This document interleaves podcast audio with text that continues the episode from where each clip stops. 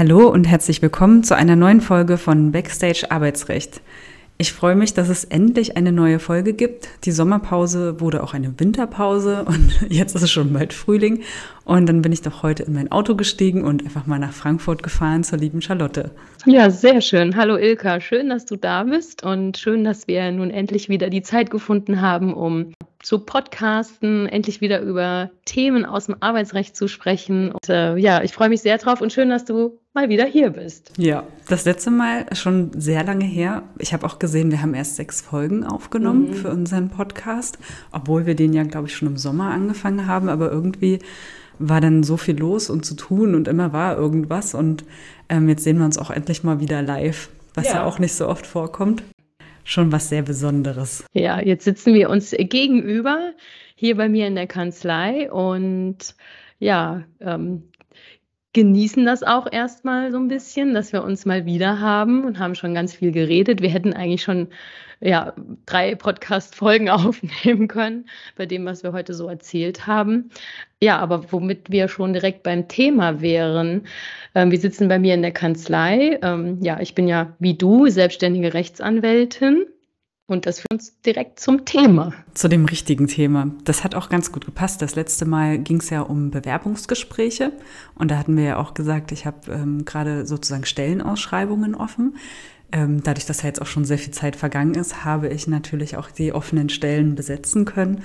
Und was immer wieder mir so als Thema so auf der Seele brennt, sind ja so Frauen im Anwaltsberuf. Auch in anderen Podcasts wird das oft das thematisiert, auch von der Bundesrechtsanwaltskammer im Podcast. Und dann dachte ich, Mensch, lass uns doch auch mal drüber sprechen, weil wir sind nun mal selbstständige Rechtsanwälte, ich ja schon immer.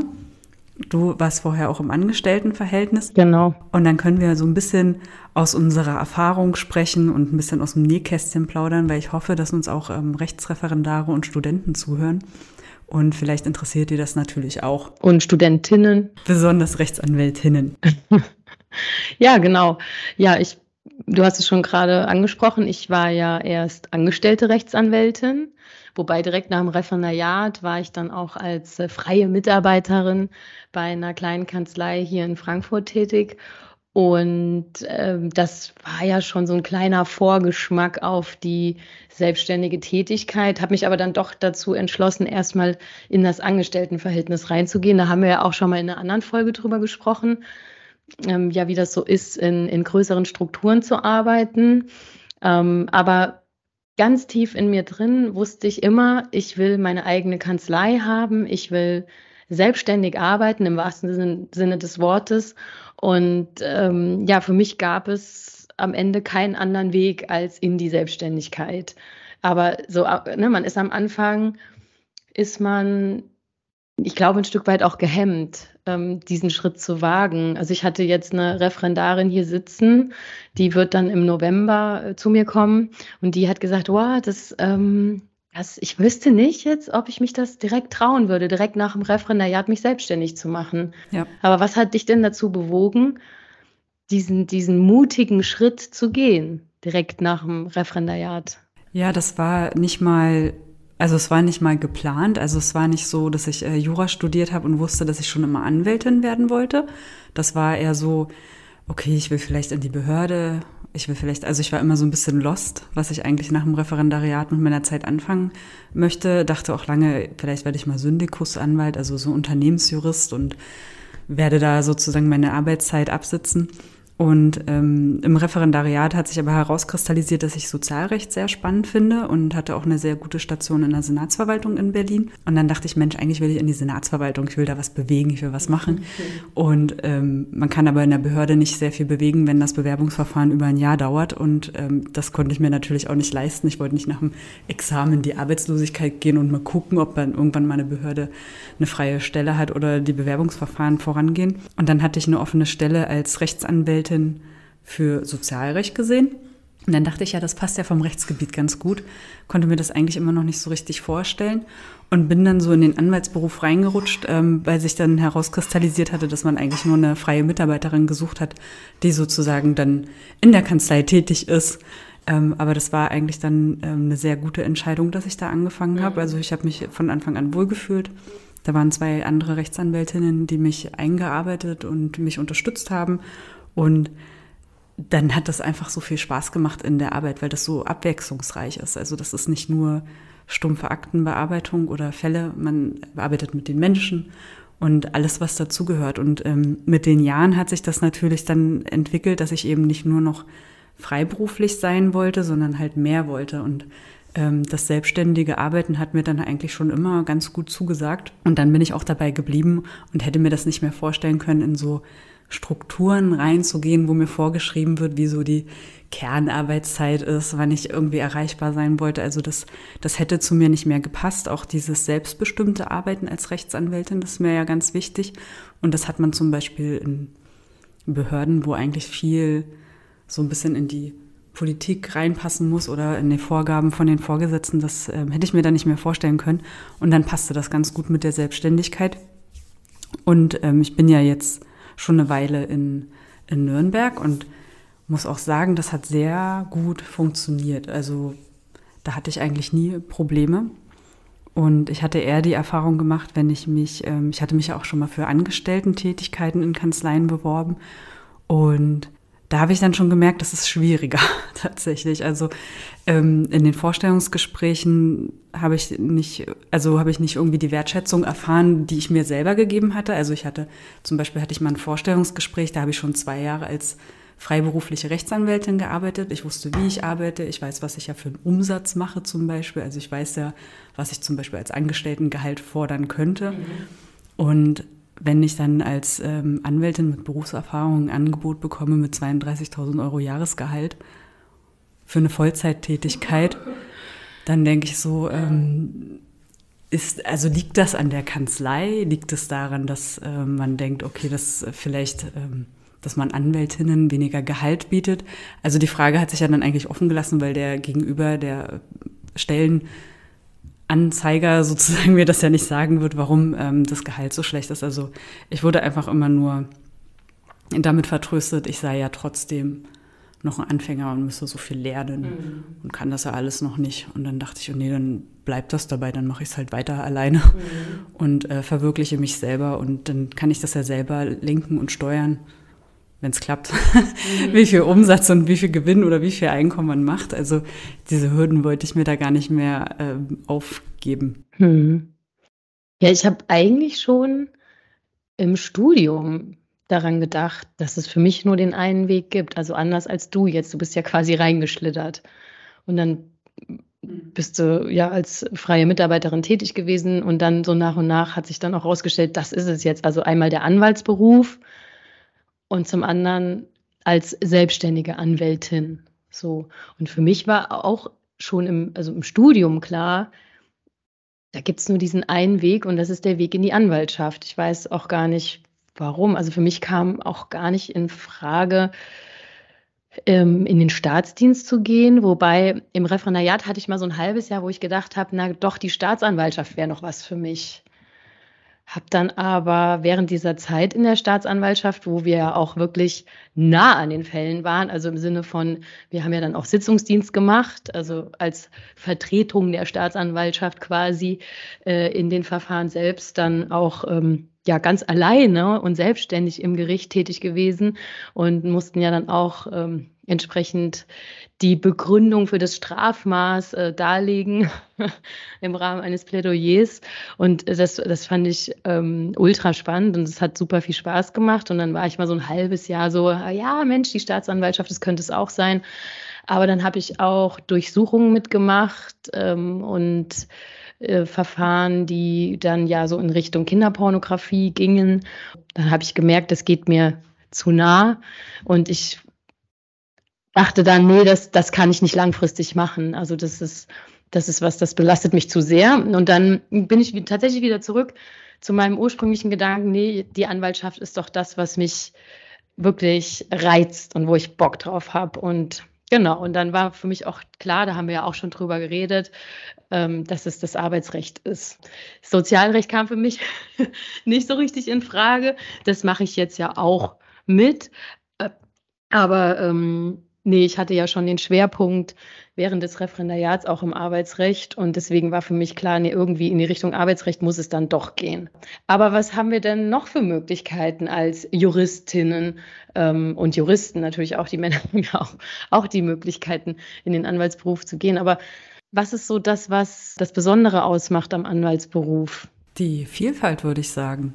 Weißt du da eine Antwort darauf? Keine Ahnung, ich weiß, weil wir haben ja das, also unser Thema ist ja Frauen im Anwaltsberuf. Ja, vielleicht packen wir dann einfach mal die Zahlen aus. Ja, das ist doch eine gute Idee. Also Anwältinnen werden es mitbekommen haben und Anwälte natürlich auch. Also es gibt ja sozusagen erst 100 Jahre Anwaltschaft für Frauen.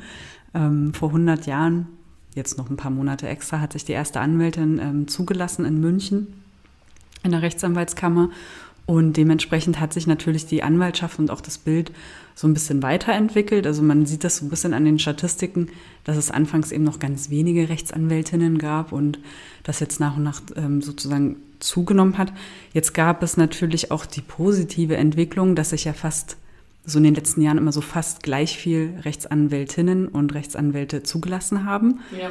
Also die, ähm, die Zulassungszahlen auch bei, unter den Anwältinnen steigt halt enorm. Ähm, das Einzige ist, man ist aber trotzdem noch unterrepräsentiert. Ja. Also in den Gerichtssälen merke ich das schon, dass gerade auch im Arbeitsgericht ähm, ich oft da auf weiter Flur die einzige Anwältin und ähm, das, deswegen hatte ich das dann nochmal nachgelesen, was die Statistik eigentlich noch so hergibt. Und es ist wirklich so, die Zahl der Zulassungen nimmt zwar zu, oder es gibt unheimlich viele Zulassungen. Letztes Jahr waren es irgendwie 4000 Rechtsanwältinnen. Gleichzeitig haben sich aber auch wieder 3000 abgemeldet. Mhm. Na, also deswegen bleibt man irgendwie immer noch in dieser Unterzahl und gerade im, im Gerichtssaal ist man oft unterrepräsentiert.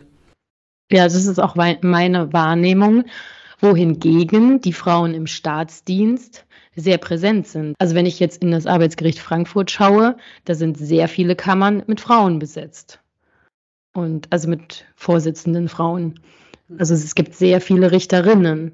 Das zeigt mir dann, dass der Staatsdienst ein Stück weit attraktiver ist für die Frauen als die Anwaltschaft. Ja. Aber es ist ja auch klar, weil man ist ja sehr viel besser eingebettet in ein sicheres System. Hm. Also selbst wenn man als angestellte Rechtsanwältin tätig ist, ähm, ist es doch im Staatsdienst ein bisschen, na wie soll ich sagen, ein bisschen softer, so von den, von den äußeren Umständen. Weil das haben wir ja vorhin auch schon besprochen. Man hat im Anwaltsberuf ja dann auch eine gewisse Schlagzahl. Es wird halt einfach auch erwartet, dass man überobligatorisch arbeitet. Also, dass man auch mal länger macht, dass man auch ähm, dass man auch nach 18 Uhr noch erreichbar ist und dass man auch am Wochenende eventuell auch noch erreichbar ist. Genau, und ähm, Fristen müssen eingehalten werden. Dann genau. kommt spontan noch mal eine Frist rein oder ja ähm, je nachdem, welches Rechtsgebiet man ist, wenn man Arbeitgeber zum Beispiel vertritt, da muss jetzt noch ganz schnell die Kündigung oder die Verdachtsanhörung gemacht werden. Das kann halt nicht bis morgen warten. Das ist natürlich, wenn man im Staatsdienst ist, entspannt her denke ich. Ich war jetzt noch nicht im Staatsdienst. Ich kenne halt nur die Erfahrungen aus dem Referendariat und was auch meine ähm, Freundinnen aus dem Referendariat, die jetzt im Staatsdienst sind, so berichten. Ähm, dann ist das schon ein bisschen Klar, die haben einen straffen Zeitplan, auch wenn jetzt Gerichtstermine sehr eng getaktet werden müssen. Also gerade im, Strafgericht stelle ich mir das schon hart vor, aber ähm, ich denke, die meisten, ähm, also die Frauen sind im Staatsdienst deswegen über, überrepräsentiert oder mehr repräsentiert als Männer, weil das einfach ein sichererer Job ist. Genau, also deswegen ist es ja auch so, ähm, die, die Syndikus-Rechtsanwältinnen sind ja auch überrepräsentiert, also 58 Prozent der Zulassungen fallen ja auf äh, Frauen. Und ich denke auch, dass es daran liegt, dass der, dass man, also dass man sieht, was man von seiner Arbeitszeit erwartet. Also dass es ein geregelter Arbeitsablauf ist. Die Verdienstmöglichkeiten können viel besser sein im Unternehmen als als Angestellte oder freiberufliche Rechtsanwältin. Und vielleicht, nee? Ja, doch, doch, ich bin dabei. Ich denke da gerade drüber nach und ich finde es dann doch sehr erstaunlich, dass man dahin kommt, dass das für Frauen ja irgendwo reizvoller ist, ähm, in ein sichereres System eingebettet zu sein oder ein kalkulierbareres System, ne, dass man dann auch weiß, in einem Unternehmen, ich steche da morgens um neun ein und gehe da auch um 16 oder 17 Uhr wieder und steche wieder aus und dann ist alles safe. Und ich habe da meinen bezahlten Urlaub, hat man ja als angestellte Rechtsanwältin auch. Aber wie schon gesagt, das ist eben nicht mit 9 to 5 getan. Also wenn ich an meine Zeit als angestellte Rechtsanwältin zurückblicke, dann war das mitnichten ein 9 to 5 Job. Und auch so das Thema, wenn man mal krank war, ähm, das hat man dann auch zähneknirschend irgendwie hingenommen. Ähm, wobei man ja auch, im, ne, alle sind im Arbeitsrecht tätig, also gerade jetzt bei uns, ne, wo wir Fachanwältinnen für Arbeitsrecht sind, gerade in diesem Bereich müsste man mehr von einem Arbeitgeber dann erwarten. Ja. Äh, ja, aber es ist dann doch so, dass man feststellen muss, es ist, ähm, es, das Arbeitszeitgesetz gilt nicht für Rechtsanwältinnen und Rechtsanwälte. Und sowas wie Urlaub gibt es auf dem Papier. Nein, also ich übertreibe ein bisschen. Ähm, natürlich konnte man auch seinen Urlaub nehmen. Aber ich sag mal so, ähm, jetzt gerade bei meinem letzten Arbeitgeber, da gab es dann, für die Eltern gab es dann fünf Tage Sonderurlaub, ähm, weil man ja auch unter dieser Situation, unter dieser Corona-Situation sehr gelitten hat. Also unter dieser Doppelbelastung äh, Kind zu Hause und Arbeiten.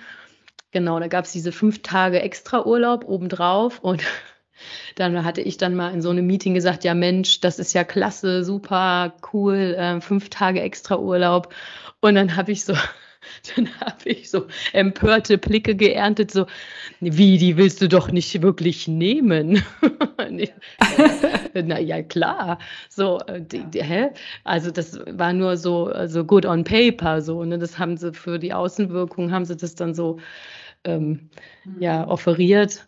Ähm, ohne jetzt, ohne das jetzt anzu, anprangern zu wollen. Es ist aber irgendwo, wie gesagt, dem Anwaltsberuf immanent, dass man da ähm, ja doch eher die, die krasseren Schlagzahlen hat als eben im Staatsdienst oder als ähm, Syndikus, Rechtsanwalt, Rechtsanwältin. Und äh, ja, gerade im Staatsdienst muss man ja auch sagen, als Richterin hat man die richterliche Unabhängigkeit. Man, man hat natürlich irgendwo auch die Fristen, bis wann ein Urteil dann geschrieben sein muss. Es fühlt sich halt anders an als eine Schriftsatzfrist, die man dann kriegt äh, von zwei Wochen. Ähm, na, das ist ja vor allen Dingen, wenn wir noch äh, die, die ganze Recherchearbeit ähm, ja. Äh, machen müssen und äh, dann noch mal 3000 Mal nachhaken müssen, ob ähm, das jetzt wirklich so gewesen ist, ob man das so wirklich vortragen kann oder ob das widersprüchlich ist. Ähm, Genau, und beim Richter. Ich habe, also klar, also Richter, ich will niemandem vorwerfen, dass Richterinnen die Urteile nicht rechtzeitig abfassen, aber ich hatte das wirklich mal gehabt, dass eine äh, Richterin erst so kurz vor knapp, so nach vier Monaten und zwei Wochen das Urteil abgefasst hat, weil sonst hätte ich einfach Berufung einlegen müssen, ohne dass ich die Urteilsgründe ja. kenne. Ähm, das ist ja schon eher die Seltenheit, aber ja, es ist anders. Es ist anders, ja. Und ähm, ich, ja, kann dann doch irgendwo auch die Entscheidung der Frauen nachvollziehen. Mhm. Aber ich will eigentlich will ich es gar nicht aussprechen. Ich will es gar nicht aussprechen, warum Frauen sich dann eben für diesen in Anführungszeichen einfacheren Weg entscheiden. Ich meine, klar, jetzt werden alle Richterinnen und alle Syndikus-Rechtsanwältinnen werden widersprechen, die sagen, nein, wir haben auch Stress, wir haben auch Druck, wir haben auch Fristen, wir haben auch Deadlines. Klar, aber also wenn man, wenn man jetzt die Statistik nimmt, muss man schon sagen, dass der Anwaltsberuf doch ein bisschen stressiger ist. So, und aber warum entscheiden sich Frauen dafür?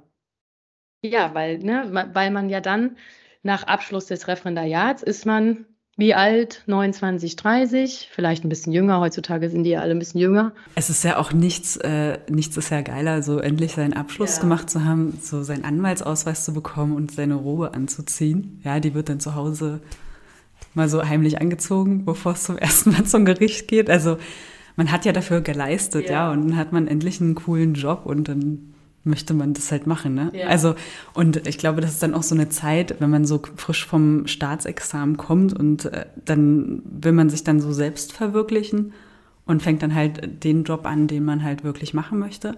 Aber dann zeigt es ja dann auch die Statistik, dass eben dann viele Anwältinnen zurück rudern und ähm, den Anwaltsberuf dann doch wieder an den Nagel hängen, ja. weil das dann plötzlich, wenn sie dann doch wieder älter werden, nicht mehr so ganz so mit der Familienplanung und äh, mit den Vorstellungen von einer Work-Life-Balance zusammenpasst. spielen. Das passt dann irgendwie nicht mehr. Ja, und da bin ich, und da bin ich irgendwie an so einem Punkt, wo ich sage, Mann, da muss sich doch irgendwas ändern. Ähm, weil, na klar, es liegt in der Natur der Sache, dass die Frau die Kinder kriegen muss. So, das können wir nicht an die Männer abgeben. Und irgendwo liegt es dann auch in der Natur der Sache, dass man, wenn man das zweite Staatsexamen beendet hat, nicht mehr 19 oder 20 ist, sondern eben, wie wir gesagt haben, Ende 20, Anfang 30. So, und dann hat man noch eine Dekade Zeit, um die Familienplanung umzusetzen. So, und wenn ich mich dann für Kinder entscheide, dann falle ich, selbst wenn ich nur die Mutterschutzfrist nehme, dann falle ich knapp, sagen wir mal, drei Monate aus, ein bisschen mehr. Ja, ungefähr. Sechs Wochen vorher, acht Wochen nach der Geburt, je nachdem, wenn ich Zwillinge kriege, ist auch wieder anders. Ne, aber ähm, so, wenn ich mich dann aber auch für eine Elternzeit entscheide, dann falle ich etwas länger aus. Und diese Ausfallzeiten hat eben ein Mann nicht. Rein, rein, einfach rein aus der Natur der Sache, einfach weil es biologisch so vorgesehen ist, dass eine Frau eben entbinden muss und dann ja irgendwie auch, also ich weiß es jetzt aus eigener Erfahrung, man ist dann ja auch, muss man echt sagen, jetzt nicht direkt wieder topfit. Ne? Also, und ähm, die Prioritäten verschieben sich ja auch. Also der, der Job ist ja dann nicht mehr der Lebensinhalt. Also man möchte ja auch seine Freizeit mit der Familie genießen oder mit seinem Partner, wenn man jetzt keine Kinder hat oder so. Also man will ja nicht nur für die Arbeit da sein und ähm, klar, man brennt für seinen Job, aber man hat auch noch ne, andere Vorstellungen, was sozusagen am Nachmittag oder am Abend oder am Wochenende passieren soll, dass man eben nicht im Büro sitzt und da jetzt noch die letzte Frist ähm, raushaut. Also auch nach der Elternzeit würden ja dann die Rechtsanwältinnen gerne in Teilzeit zurückkehren. Ja, stimmt. Das ist, glaube ich, noch so dieses ähm, Problem, was jetzt aktuell noch besteht, dass der Anwaltsberuf ja ein sehr traditioneller Beruf ist und der ja damit sozusagen verbunden ist. Also früher war das ja so eine Männerdomäne.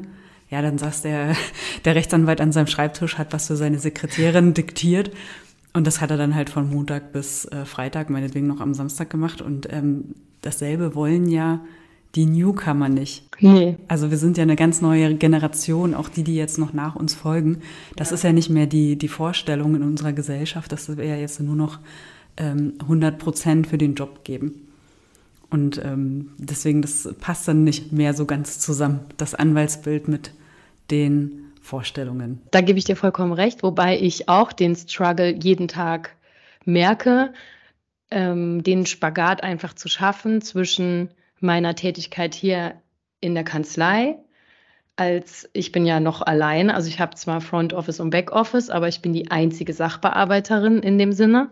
Ja. Also ich kämpfe quasi alleine. Dann den Spagat zu schaffen zwischen der Sachbearbeitung, zwischen Einhaltung der Fristen und Familie. Also ich muss einfach dann um 15 oder 16 Uhr hier den Griffel fallen lassen und mein Kind aus dem Kindergarten holen. Natürlich will ich das auch. Ne? Ich sage, ich muss, aber ich will es natürlich auch. Aber ich merke ganz oft so, oh, ich bin hier noch gar nicht fertig. Und dann muss ich aber los. Und klar, ähm, wandelt sich ja auch an den klassischen Rollen was und an diesen klassischen Familienmodellen. Das heißt, es ist jetzt nicht mehr heute so, dass eben der Mann Karriere macht und die Frau kümmert sich nur um die Care-Arbeit. Gleichwohl muss ich auch sagen, ich mache den Hauptteil der Care-Arbeit und ich bin ja eine Frau und erfülle im Grunde ja dann doch wieder ein klassisches Rollenbild. Ne? Und wenn ich mir jetzt vorstelle, ich würde noch ein weiteres Kind bekommen und jetzt dann nicht als angestellte Rechtsanwältin, sondern als selbstständige Rechtsanwältin, das stelle ich mir sehr, sehr schwer vor. Ich weiß nicht, wie du dazu stehst, aber wir haben das ja auch jetzt in unserem Umfeld, dass wir das auch bei anderen selbstständigen Rechtsanwältinnen erleben, die noch ein Kind kriegen, die einerseits sagen, na, ist geil, ich kann es mir einteilen. Auf der anderen Seite ist man nicht so sehr eingebettet in dieses soziale System, wo man aufgefangen wird von, was weiß ich, einem Beschäftigungsverbot, wo man volles Gehalt über Monate dann noch bekommt. Ähm, äh, das fehlt uns dann. Genau. Also es gibt kein Mutterschutzgeld. Ja. Also das ist so, wo soll es herkommen? Ja, woher, woher, wer soll es zahlen? Ähm, ja. Man selber zahlt sich das nicht. Also ähm, genau, also das ist in, insbesondere halt die selbstständige Tätigkeit. Wenn man selbstständig ist, ja, dann muss man sich dann einen Kopf machen. Man ist selbstständig, man muss sowieso viel mehr abkönnen, weil man irgendwie alles ist. Man ist Sachbearbeiter, man ist Back- und Front Office am Anfang, man ist die Buchhaltung, man, man muss alles im Blick behalten. Äh, du hast noch ein Kind, ja, und dann ist man sowieso grundsätzlich anders eingestellt und irgendwie wird man das immer wuppen und irgendwie wird man das immer schaffen und sich da durchsetzen und durchbeißen, weil man ist ja auch Unternehmerin. Deswegen wird es man irgendwie schaffen, wenn man das wirklich, wirklich will. Ähm, aber ich glaube, da scheitern eben viele Rechtsanwältinnen und sagen, boah, nee, dann hängst am Nagel und werd Syndikus oder ja. irgendwie so, in, geh halt wieder in dieses gesicherte System rein. Wir wollen natürlich niemanden Angst machen, weil eigentlich geht es ja darum, Frauen, wir wollen eigentlich, wir wollen eigentlich ja. Werbung machen, weil es geht ja um Frauen in der Anwaltschaft und ja. wie sich das entwickelt. Und ähm, ich habe jetzt äh, so ein bisschen Erfahrung sammeln können, auch wegen, während der ganzen ähm, Stellenbewerbersuche. Wir unterhalten uns ja viel mit anderen Kolleginnen, also gerade im Social-Media-Bereich ist man ja irgendwie viel besser vernetzt mhm. als noch vor ein paar Jahren mhm. ähm, und können uns da sehr gut mit den Erfahrungswerten der anderen austauschen. Und auch in den Vorstellungsgesprächen, ich habe echt gemerkt, äh, viele Rechtsanwältinnen sagen, sie sind selbstständig, weil sie würden keinen Arbeitgeber finden, der Verständnis oder keine Arbeitgeberin finden, der Verständnis so für die Familienplanung hat. Also auch ArbeitgeberInnen, die Homeoffice-Möglichkeiten anbieten. Wie du schon gesagt hast, es wird angeboten, Sonderurlaub wird angeboten, aber wenn man es dann wirklich wahrnimmt, ist man dann immer die, die Mutti. Ja. Die, also ja, die performt nicht so wie der männliche Kollege ja. oder so. Also die muss man sich halt schon immer aussetzen und das ähm, habe ich jetzt auch selber in den Vorstellungsgesprächen, als ich jetzt noch ähm, Rechtsanwälte und Rechtsanwältinnen gesucht habe, gemerkt, dass äh, viele dann ja irgendwie da besorgt, also besorgt waren, ob ich, wenn ich wirklich in meine Stellenanzeige reinschreibe, dass ein Homeoffice möglich ist, dass man wirklich ein Homeoffice machen kann.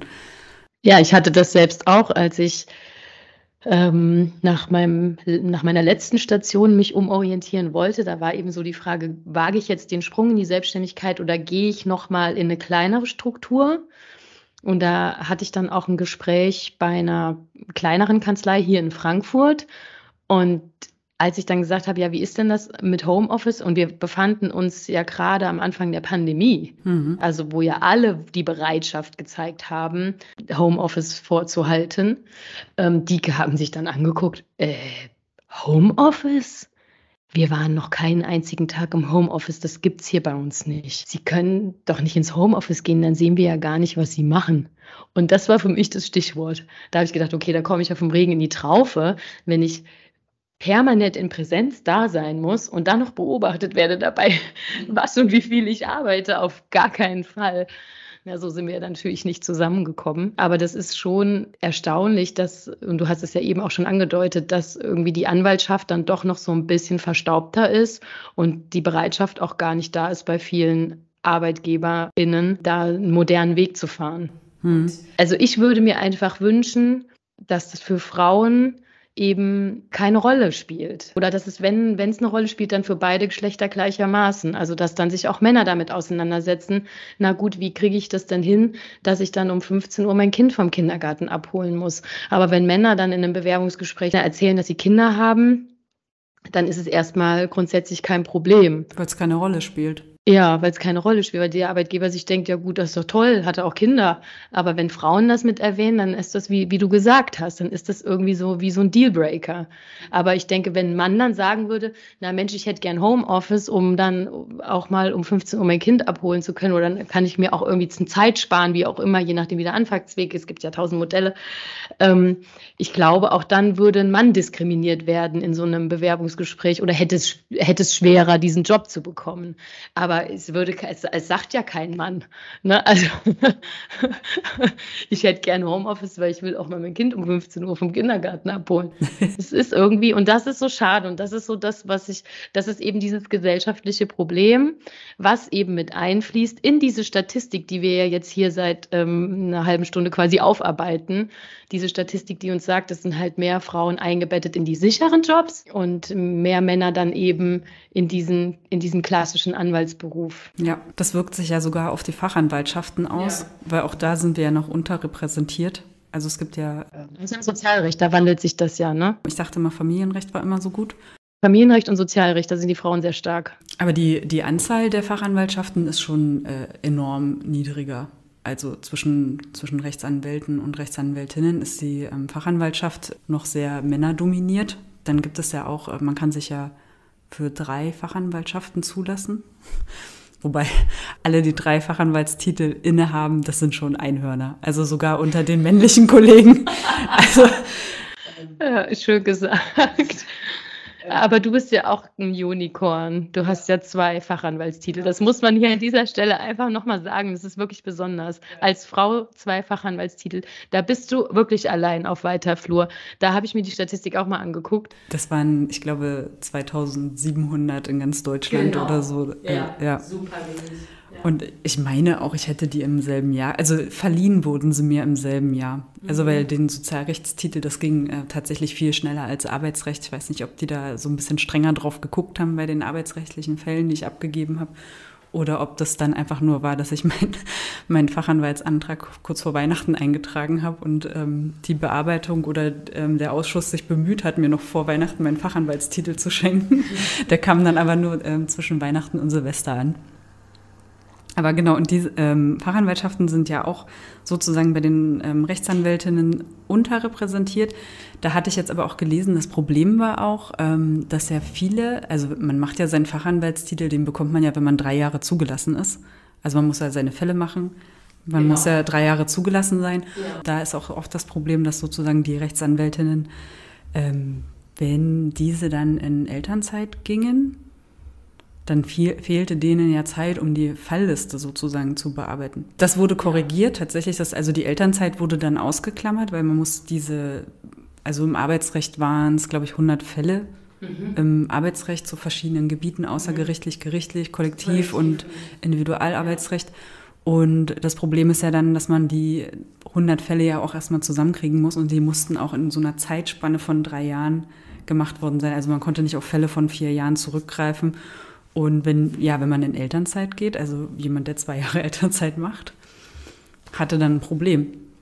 Genau, das wurde korrigiert und ähm, jetzt ist es wohl wieder im Gespräch. Ich weiß nicht, ob das Gerüchte sind, äh, dass man das vielleicht auch berücksichtigt, wenn Anwältinnen in Teilzeit arbeiten weil die können ja nicht die gleiche Schlagzahl bringen wie Anwältinnen in Vollzeittätigkeit. Und das fand ich ganz interessant. Darüber hatte ich mir noch nie Gedanken gemacht. Ja, aber jetzt, wo du es sagst, finde ich es schlüssig, logisch, ja. Und dann könnte das natürlich wieder dazu führen, dass ein Fachanwaltstitel halt wieder attraktiver wird und dann auch die äh, Rechtsanwältinnen und die Kolleginnen viel besser vertreten sind. Ja, aber um jetzt quasi zum Ende zu kommen, und um nochmal so zum Ende nochmal so ein bisschen Werbung zu machen für unseren Berufsstand.